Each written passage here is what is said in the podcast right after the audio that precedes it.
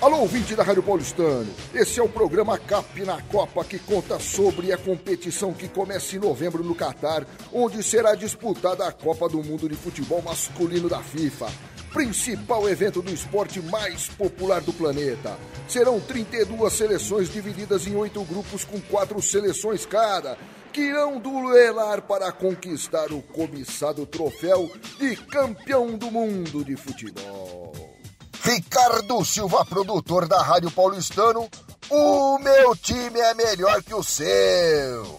Em primeiro lugar está o time do Botafogo, 47 jogadores em 16 Copas. A última convocação foi no ano de 2014. Em segundo lugar, o time do São Paulo, 46 jogadores, 16 Copas e a última convocação foi em 2006. Em terceiro lugar, o time do Vasco, 35 jogadores, 12 Copas e a última convocação foi em 1998. Em quarto lugar está o Flamengo, 33 jogadores, 17 Copas e a última convocação foi no ano de 2010. Augusto Silvestre, jornalista e apresentador do programa Cap em Foco, essa ele fala com amor. Brasil! Chegou a nossa vez aqui, olha só. Apelido Canarinho, a nossa amarelinha.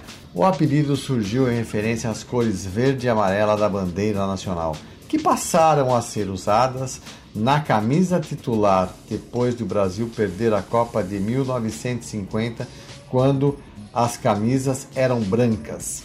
A toque de curiosidade, o nome foi uma invenção do radialista Geraldo José de Almeida.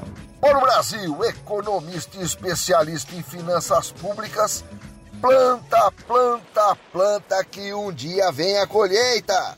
Mostrando determinação e perseverança, a Bulgária precisou jogar 17 partidas para vencer seu primeiro jogo na história da Copa do Mundo da FIFA. E o irmão Daniel Razelo, publicitário e artista plástico dos bons, traz mais um recorde.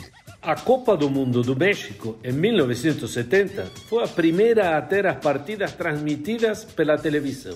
E também a Canarinho saiu campeão. É isso aí, ouvinte!